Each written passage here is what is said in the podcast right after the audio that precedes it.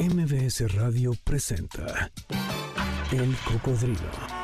Experiencias históricas, callejeras, urbanas y sonoras por la ciudad con Sergio Almazán. Súbete en El Cocodrilo. Aquí arrancamos. El reloj de la Torre Latinoamericana está marcando las 4 de la tarde con un minuto en este eh, sábado 12 de agosto del año 2023. Sean bienvenidos a este espacio, a esta frecuencia que es el 102.5 MBS. Eh, soy Sergio Almazán y les doy la bienvenida a la emisión 550 de El Cocodrilo y hoy Hoy se celebra el Día Internacional de la Juventud y por ello los sonidos de esta tarde serán a ritmos juveniles. Y pues con estos ritmos, a esta velocidad, vamos a comenzar nuestro recorrido de la tarde de hoy, porque hoy nos vamos a ir solamente 502 años atrás, porque vamos a hablar, estamos a un día, a unas horas de eh, recordar, de conmemorar una de las fechas definitorias en la historia de lo que hoy llamamos eh, México, que es justamente la, eh, la caída de México Tenochtitlan y el inicio de 300 años coloniales del mestizaje y de lo que 502 años después somos nosotros. Pues sean bienvenidos, aquí comienza el cocodrilo en este recorrido que haremos la tarde de hoy, eh, justamente por ese imperio poderoso mexica. Cuando uno justamente se para frente a la plaza de eh, mayor del centro histórico eh, y vemos cómo se asoma esa presencia poderosa de la piedra memoriosa de la antigua ciudad ceremonial mexica, más allá de esta admiración que uno puede despertarle y el interés de este cúmulo de piedras que nos cuenta la memoria de nuestro pasado mesoamericano, está presente la prueba irrefutable de su fuerza, de esa lucha y resistencia ante aquel asedio español que comenzaría en 1519 y que marcaría de manera definitiva hasta nuestros días. Han transcurrido poco más de 500 años en que el último de los sitios resistió a esa inevitable conquista y origen de una nueva civilización contundente y que somos resultado de ella, la civilización hispanoamericana la mexicana, el mestizaje. Era un 13 de agosto de 1521, cuando Tlatelolco, la ciudad espejo mexica, el espacio poderoso del comercio mesoamericano, fue tomada, sometida y derrotada. Han pasado 502 años de aquel día, el de San Hipólito, que traza el nuevo destino para que las tierras lacustres y el germen del futuro colonial de México y América diera inicio. El enorme pensador mexicano Alfonso Reyes interpretó con su profunda y sabia mirada aquel suceso trágico y renovador de los mexicas en su celebradísima obra La visión de la.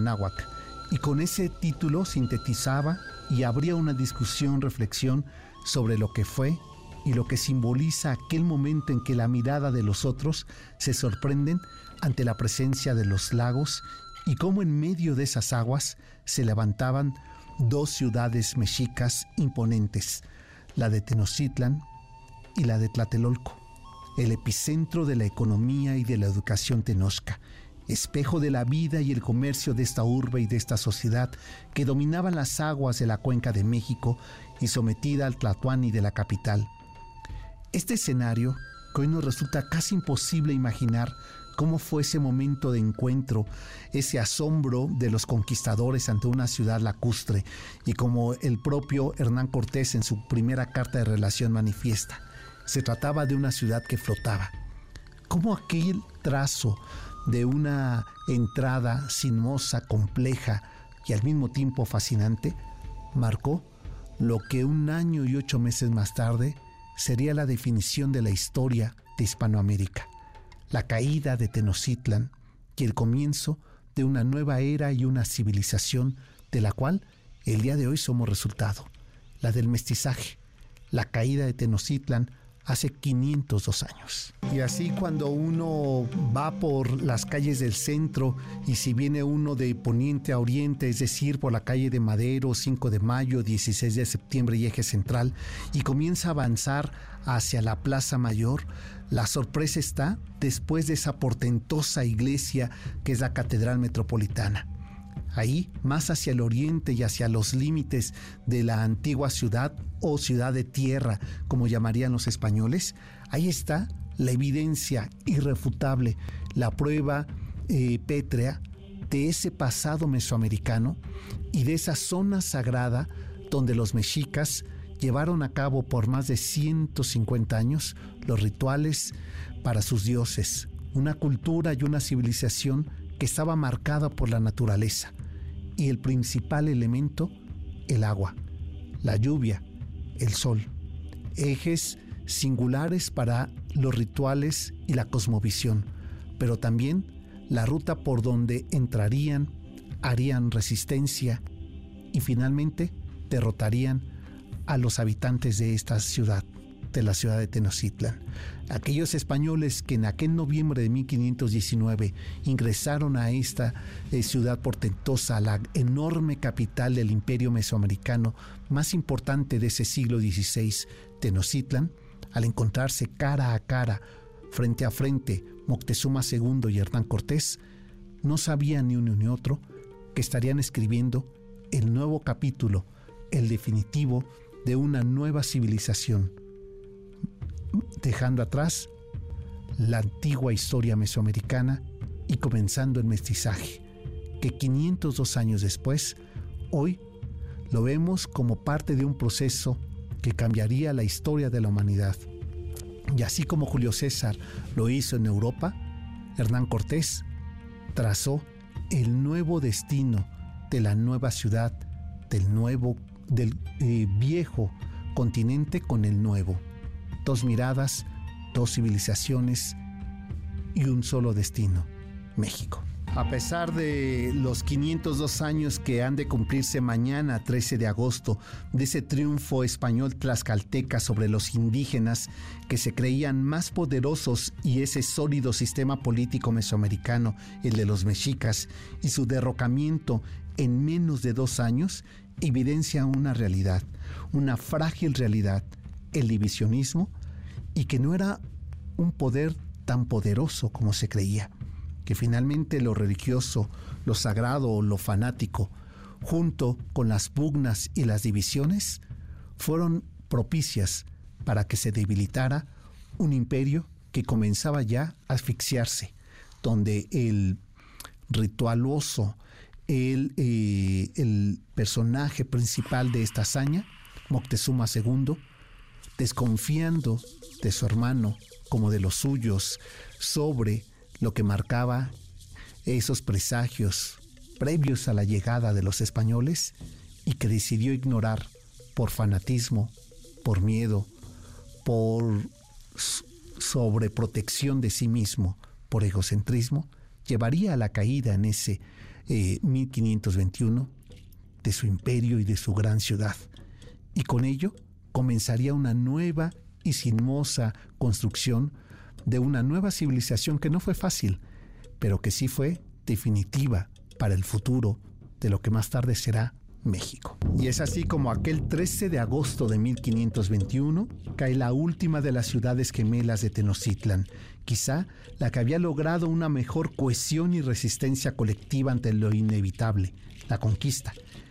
Es en ese sentido, Tlatelolco, un ejemplo del carácter militar político mexica que mejor sintetiza esa dualidad que enfrentaba la forma de gobernar de los mesoamericanos en aquel siglo XVI. La división, las alianzas y las imposiciones. Ello lo supo y lo aprovechó Hernán Cortés para construir un fuerte ejército que hizo frente a su único objetivo, la doble conquista, la conquista militar territorial y la religiosa.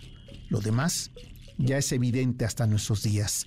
Racismo, violencia a nombre de Dios, clasismo, desigualdad, supremacía blanca y discriminación. Somos los hijos de lo que ocurrió hace 502 años, con todo lo que ello significa y lo que nos representa. Pues la tarde de hoy estaremos recorriendo lo que hoy llamamos el centro histórico, la Plaza Mayor o el Zócalo, pero vamos a ir a sus entrañas, a la raíz, lo que está abajo de estos edificios coloniales, porque como diría Santa Teresa, que lo que el árbol tiene de florido vive de lo que tiene sepultado.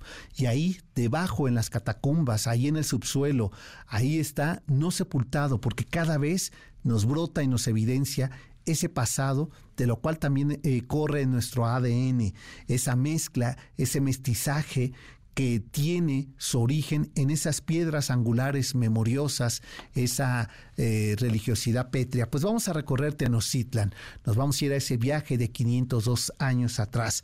Pero esto no estaría completo si no fuera con la propuesta musical de esta tarde que Yaní nos hace en La Rocola, en este sábado que está dedicado a los y las jóvenes.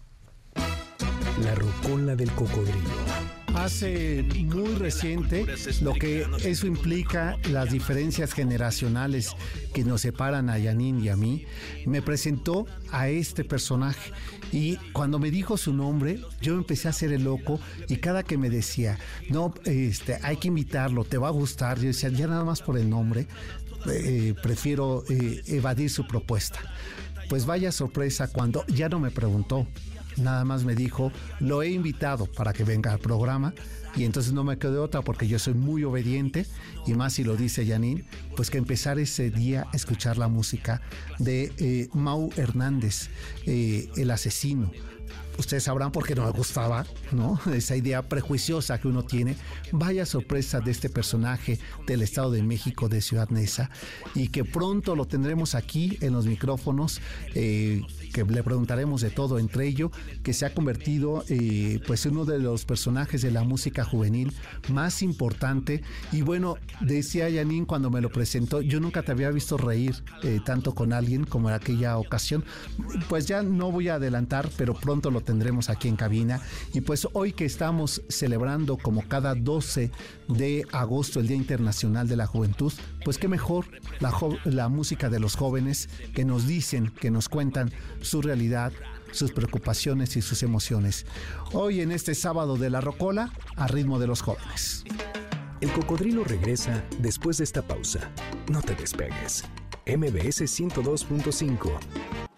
Ya estamos de regreso. Sigamos recorriendo la ciudad en el cocodrilo con Sergio Almazán, aquí en MBS 102.5.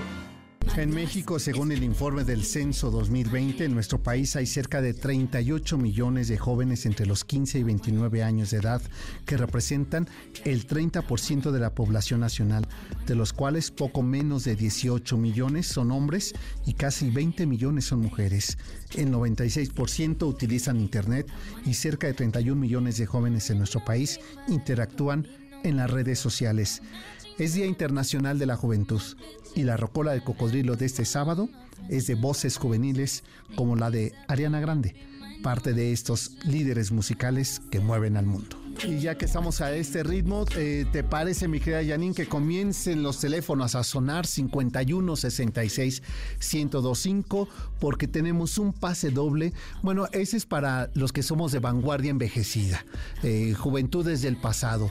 Eh, tenemos pase doble para Amanda Miguel, que en compañía de su hija Ana Victoria realizan este bello homenaje a Diego Verdaguer el próximo 17 de agosto a las 20:30 horas en el Auditorio Nacional lo único que tienen que hacer es marcar el 51 66 1025 y que nos digan cuál es el tema de esta tarde aquí en el Cocodrilo, no la música, el tema del cual estamos recorriendo las calles de esta ciudad y con ello se llevan esta cortesía doble para ver el concierto de Amanda Miguel acompañada de su hija Ana Victoria en un homenaje a Diego Verdaguer de los grandes temas históricos que el discurso oficial institucional eh, ha elaborado después de que terminó la Revolución Mexicana, contándonos la historia de México de manera oficial, uno de esos temas espinosos eh, que generan divisiones, eh, polémicas, basta nada más pensar lo que justamente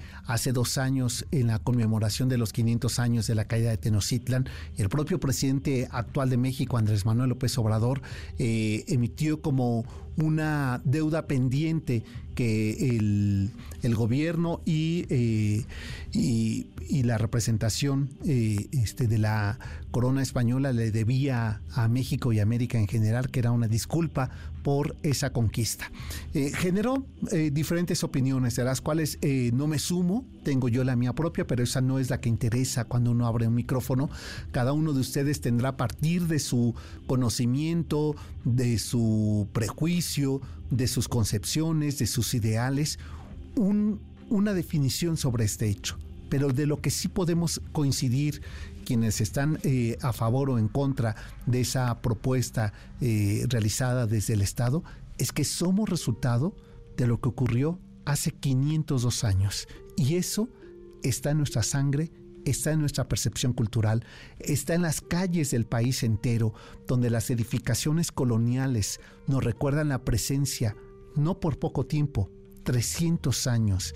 Y solamente para entender esta dimensión, llevamos menos años como pueblo soberano e independiente que como pueblo colonial. Y eso también se marca en nuestra lengua y en el ADN. Por ello las discusiones pueden derivar en espacios estériles y lo mejor es contar la historia. La caída de Tenochtitlan el 13 de agosto de 1521 fue un momento decisivo en el colapso dramático de lo que podemos decir ahora el imperio azteca que dominaba Mesoamérica. Liderados por Hernán Cortés, los conquistadores españoles disponían de tácticas y armas superiores. Además, los visitantes de ese viejo mundo trajeron consigo nuevas y terribles enfermedades que causaron pérdidas masivas entre los indígenas americanos. Los mexicas eran un pueblo conquistador, lo que significaba que muchas de las ciudades que habían subyugado estaban dispuestas a unirse a las fuerzas de los españoles para combatir en contra de ese eh, pueblo eh, dominante como habían sido los mexicas. Tenochtitlan era la capital política y religiosa del mundo azteca. Eso no hay que olvidarlo. Y sus defensores opusieron una prolongada y feroz resistencia. Eso hay que subrayarlo. No fue un hecho fácil de que ocurriera.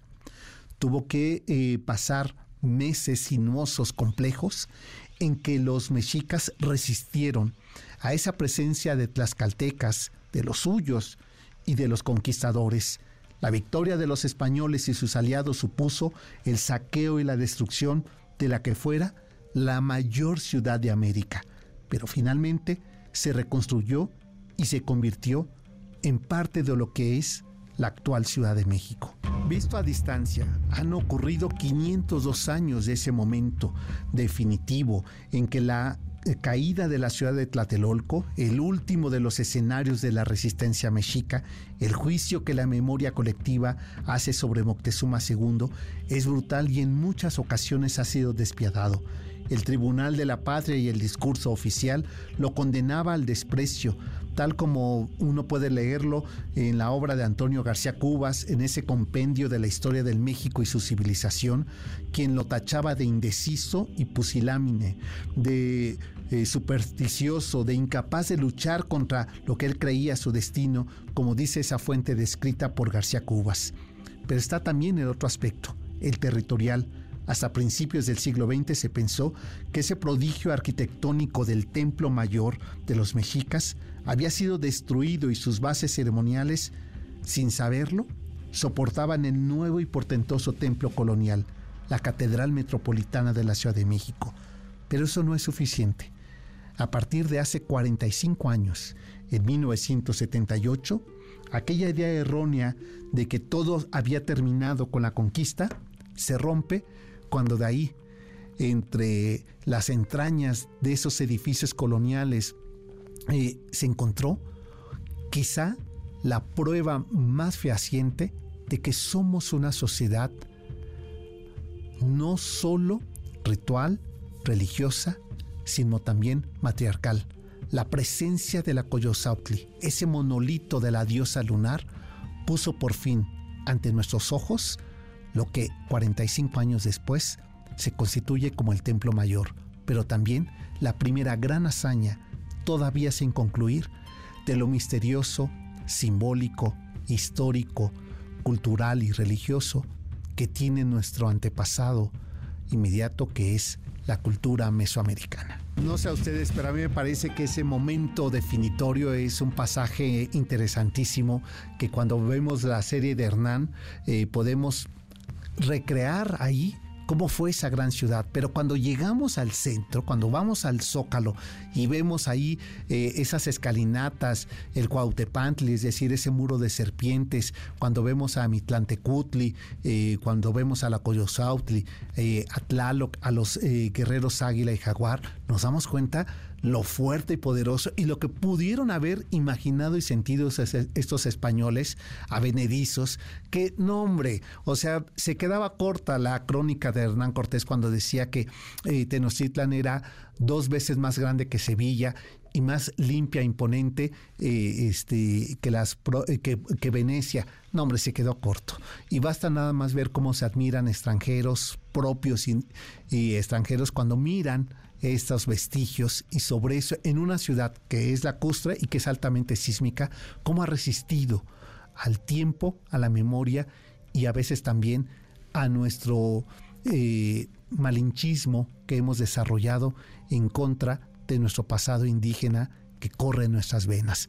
Momento, ¿verdad, mi querida de hacer una, una pausa y nos vamos con música porque la rocola de hoy está dedicada y hecha por los para los jóvenes. Y ahí está Yayanin, que su juventud tardía le hace ponerse a bailar.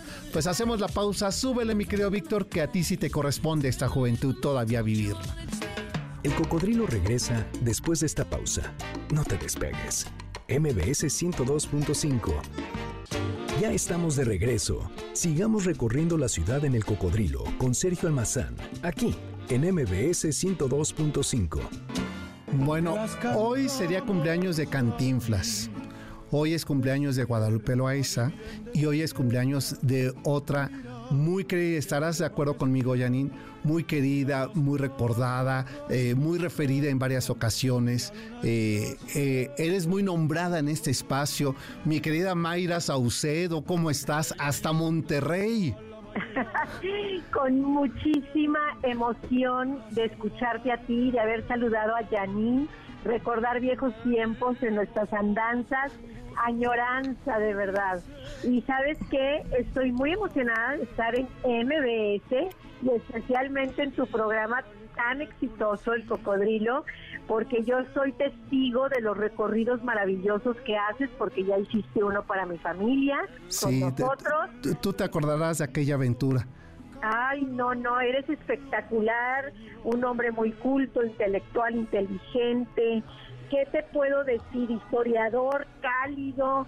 No, no, no, e, e, eres una joya para el público, así es que hay que aprovechar a Sergio el Mazar. Oye, eh, ¿sabes qué? Por eso es que te llamamos, mi querida Mayra, porque además de todo, es mi amiga y sabe la admiración, la gratitud, el cariño que le tengo. Y lo mejor es que yo siempre cuento esa misma anécdota, eh, que cuando tuvimos oportunidad, Mayra, de trabajar juntos, siempre me llevabas doble pastel, uno para compartir con todo el público y el otro que me comía yo solo. Claro, porque así te tocaba ir a tu casa con pastel y no te quedabas sin nada. Exacto. Entonces, bueno, pues eh, esas cosas, pero no es eso, sino además ese cariño que diario a diario se iba alimentando y que así han pasado 20 años, mi querida Mayra, y para mí me da mucho gusto poderte felicitar. Eh, este, aunque son 40 años, pues ya eh, empieza uno a dejar la juventud, Mayra. Eso te lo digo yo por experiencia. 40 años, ojalá, ya no digo cuántos, pero son muchos, pero muy bien vividos, muy bien logrados y yo me siento internamente como una mujer con mucha energía y muy joven, fíjate. Pues, y, muy guapa y, talentosa y una excelente amiga y me da mucho gusto tener la oportunidad de felicitarte aquí al aire, mi querida Mayra. Sé que ya estás, eh, yo no sé si ya llegaste a la comida, porque...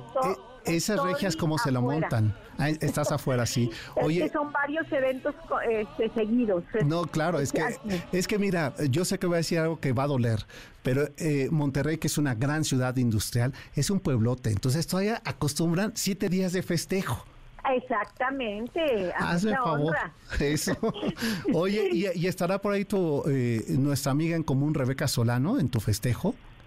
Fíjate que ayer quedé de verla y finalmente porque las dos andamos súper ocupadas, lo pospusimos para el lunes que entra. Así es que no está cerca en este momento, pero sé que te quiere muchísimo y le va a dar mucho gusto que la estemos mencionando. Exacto, y salúdala y pronto te tenemos una sorpresa, este ya te la contará ella, este porque ya hablamos, así es que prepárate. Más te vale que te prepares. ¿eh? Ok, Sergio. Mi querida Mayra. Un saludo para tu público, un saludo para tu público y un abrazo muy fuerte para ti, para Yanini y para pues para todos y, enhorabuena por el éxito que has tenido en MBS. Eh, y una felicitación doble para ti por ese cumpleaños y por esa amistad que, eh, que nos une y que me lleva siempre a recordarte con mucho cariño y gratitud y admiración, mi querida Mayra. Festeja ya siempre te llevo en mi corazón y muchas gracias por no olvidarte de mí y estar presente año con año. Bueno, pues un abrazo desde aquí hasta Monterrey a Mayra Saucedo que ya está por eh, entrar a su festejo y qué envidia, mi Janine. ¿Te imaginas ahorita estar ahí sentados escuchando las anécdotas, entre ellas la de los leones? Bueno, pues un abrazo fuerte. Bye bye. Pues eh, mi querida Janine, aprovecho esta pausita para anunciar mañana justo del tema que estamos hablando hoy, que con ello aprovecho uno. Tenemos un, un, pase doble para el intercambio, una comedia que te hará reír en una situación de cambio de parejas. ¿Qué podría pasar? Yo les recomiendo que no traten de experimentar. Víctor, sé que tú eres muy joven, pero después terminan muy adoloridos. Así es que, ¿quieres descubrir qué es lo que pasa? Este 18 de agosto a las 20 horas en el Teatro Jorge Negrete podrás encontrar la respuesta de esta obra El Intercambio, una comedia que te hace reír pero también pensar. ¿Quieres eh, asistir? Pues llámenos al 51 66 105, díganos el tema que estamos hablando y bueno, aprovecho también para decir que mañana vamos a recorrer el Museo de Sitio y la zona arqueológica del Templo Mayor, ahí en el centro de la ciudad, conmemorando justamente este, este tema del cual estamos hablando hoy y que vamos a dar más información a continuación. Tal como advierte Octavio Paz, no existe documento histórico más incorruptible que la arquitectura. Y junto con las crónicas que los españoles transcribieron de los relatos que los indígenas les fueron dictando, son dos las fuentes que reflejan las dos visiones que cimentaron la vida y la cultura mexica. Es decir, lo que conocemos de nuestro pasado está referido en libros, pero también en piedras. Son símbolos e ideas que al transitar por la zona oriente de la Plaza Mayor de la Ciudad de México, se convierten en ese documento pétreo, en esas piedras que nos hablan, en, esos, eh, en ese libro abierto, ese códice material que es el relato de conquista, de esa ciudad símbolo, de esa ciudad universo religioso que se sobrepone a esa otra conquista, la territorial, la material, que es la impronta de los relatos que tras la Revolución Mexicana alimentó el imaginario institucional del Estado. Por ello, cuando nos paramos frente a la Plaza Mayor, pero en especial al Templo Mayor de Tenochca, lo que tenemos ante nuestros ojos es la memoria en piedra, labrada, tallada, de lo que fue la portentosa civilización mesoamericana. Esto que hoy nos revela y que provoca la piedra expuesta, la narrativa simbólica y la iconografía académica, es un relato de lo que pudo haber sido, de lo que ocurrió y de la recreación a destiempo de un suceso que define lo indiscutible, el nacimiento y la semilla de lo que hoy somos después de 500 años de iniciado el nuevo concepto social llamado mestizaje. Los hallazgos arqueológicos iniciados eh, a principios del siglo XX que Manuel Gamio hizo al demoler una casa virreinal en las calles de Seminario y, y Guatemala, sumado con su enorme y profundo estudio de los códices y crónicas coloniales, permite advertir que estábamos ante la evidencia del pasado más antiguo de la Ciudad de México. Estábamos parados sobre Tenochtitlan, su templo mayor, pero tendrían que pasar casi 65 años eh, para que la zona sagrada se nos revelara con sus huellas pétreas, basamentos, almenas, vasijas, pinturas, objetos de guerra y de adoración, para empezar a reescribir ese relato, esa memoria, ese germen originario mexica de donde venimos y el tiempo que nos hizo negarlo, despreciarlo, ocultarlo, quizá en muchas ocasiones hasta nuestros días, pero que una vez más nos ponemos frente al templo mayor y es inevitable sentir cómo vibra esa zona sagrada ante nuestros ojos como queriendo contarnos su historia, su ojo de testigo ocular de la caída de Tenochtitlan aquel 13 de agosto de 1521. Bueno, pues de esto vamos a platicar justamente mañana, lo vamos a ver en vivo a a la Mitlantecutli, que le falta ahí su vientre, a la Coyosautli desmembrada, vamos a ver a los guerreros águila, al guerrero jaguar, vamos a ver las obsidianas, vamos a ver el sistema chinampero que le dio vida y, y alimentación a esta zona, vamos a ver la recreación de cómo eran estos templos sagrados que mal llamamos pirámides, porque eran templos, ahí se adoraban a los dioses, vamos a ver ese zompantli, ese muro de cráneos que nos recuerdan algo que, fíjense lo que 500 eh, años después, en lugar de evolucionar, fuimos para atrás.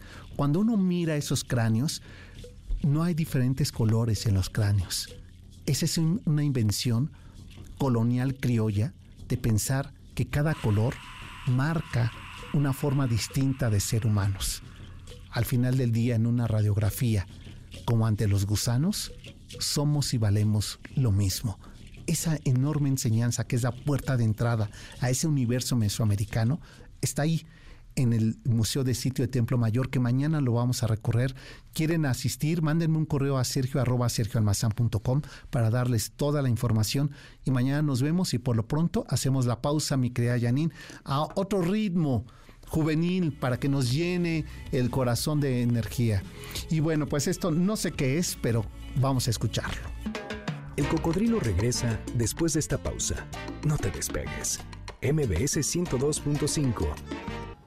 Ya estamos de regreso. Sigamos recorriendo la ciudad en el cocodrilo con Sergio Almazán, aquí en MBS 102.5. Con 33 frioleros años, esta cantante estadounidense, pues eh, ha roto eh, no solamente eh, fronteras con su música, sino también con su postura ideológica. Y me, y me cuenta, según Janine, que pronto va a estar aquí en la Ciudad de México y que por supuesto es todo un fenómeno que se está buscando. Y ustedes siguiendo al sol. A ver, háganme favor.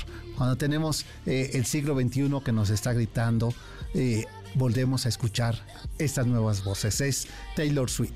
Bueno, y aprovecho este ritmo, aunque no fue exactamente el que nos habían pedido, eh, para felicitar a Erika Márquez de parte de Francisco Javier González Ventura, su esposo, que, eh, este, que el día de ayer fue su cumpleaños. Así es que una enorme felicitación, Erika, y espero que, eh, pues que sea un año venturoso, placentero y con nuevos proyectos. también déjenme saludar a Antonio Jiménez, a Silvia Rodríguez que nos manda. Silvia López eh, Rodríguez López de Simbrón, hoy te envío muchos saludos, mi querida Silvia. Gracias por estarnos siguiendo aquí en, eh, Facebook Live. Nos encuentra como el Cocodrilo MBS, así también en Instagram y en X nos encuentra también como el Cocodrilo MBS y mi Twitter personal es S Almazán 71. Azucena Cecilia dice que excelente programa, que saludos. Ismael Pérez también nos manda saludos. este, Cristina Olmos Vargas, eh, también saludos. Eh, María Isabel Muñoz, hasta León, Guanajuato, nos manda saludos. Eh, gracias, dice que felicitaciones pues siempre la familia está al pendiente del programa. Pues muchas gracias. Enviamos saludos a todos y a todas hasta donde se encuentren y nos siguen. mañana, 10 de la mañana, nos vamos a recorrer la zona arqueológica del Templo Mayor. Pues en esta reconstrucción histórica que haremos sobre los 502 años de la caída de Tenochtitlan. Y antes de que nos gane el tiempo, pues sigamos recorriendo esta zona de Tlatelolco al Templo Mayor de Tenochtitlan, hoy centro histórico de la Ciudad de México. Aquel 13 de agosto de 1521 se marcó el fin de la resistencia mexica en contra de los huestes de Hernán Cortés y sus aliados indígenas enemigos de Tenochtitlan. La guerra se había prolongado por cerca de tres meses, durante los cuales los combates se sucedieron uno tras otro. Las fuerzas peninsulares formaban un formidable ejército como justamente se vería en las páginas que se han escrito alrededor de ese proceso, en los anales históricos y en los relatos de conquista. Los mexicas resistían al enemigo al interior de sus ciudades, Tenochtitlan y Tlatelolco. Una vez logrado el triunfo militar, se va a dar paso a una lucha más ardua, la ideológica. Los españoles contaban con el aparato necesario para llevar a cabo esa otra conquista a través de la iglesia, la llamada conquista espiritual. Bien sabemos cómo en enormes previos a la caída de Tenochtitlan en Tlatelolco, algunos frailes habían llegado a tierras mesoamericanas, como fue el caso de Alonso González, quien desembarcó en el cabo Catoche el primero de marzo de 1517. El, el mercedario Fray Bartolomé de Olmedo, quien venía acompañando a Cortés, al igual que Juan Díaz, que se halló en toda la empresa conquistadora el mercedario Fray Juan de Varillas, los franciscanos Pedro Malgero y Fran Diego de Altamirano, quien en 1523 Johann Baden, eh, Johann Reques y Pierre Gant, más conocidos como Juan de Ahora, Fray Juan de Tecto y, y Fray Pedro de Gante, franciscanos flamencos. Será hasta el año siguiente, 1524, que lleguen los doce franciscanos y con ello un proceso de colonia espiritual que marcaría de forma definitoria la otra de las batallas y de las conquistas, la ideológica, la de la fe, que sentó las bases de un concepto de Estado que sería roto hasta aquel 1857 en que Benito Juárez separa, quita la mano que el logro filantrópico de la Iglesia había establecido sobre la población y con ello comenzaría la construcción nacional de un país soberano, laico, y que sin embargo se tendría que reforzar esa idea a principios del siglo XX con la guerra cristera. Son sucesos que han marcado la historia, la memoria y el presente que somos. Pues momento de despedirnos, mi querida Janine, pero nos encontramos el próximo jueves en punto de las 10 de la noche en estos mismos micrófonos de MBS 102.5 y por lo pronto veo que tiene casa no llena, repleta el doctor Zagal, quien eh, filósofas y escritoras serán parte del tema que abordará en el banquete del doctor Zagal. Quédense con el doctor Héctor Zagal y su equipo. Ahí continúen con la programación de MBS 102.5. Hasta entonces, muy buenas tardes. MBS Radio presentó El Cocodrilo. Experiencias históricas, callejeras, urbanas y sonoras por la ciudad. Súbete en El Cocodrilo. Nos escuchamos el próximo sábado aquí en MBS 102.5.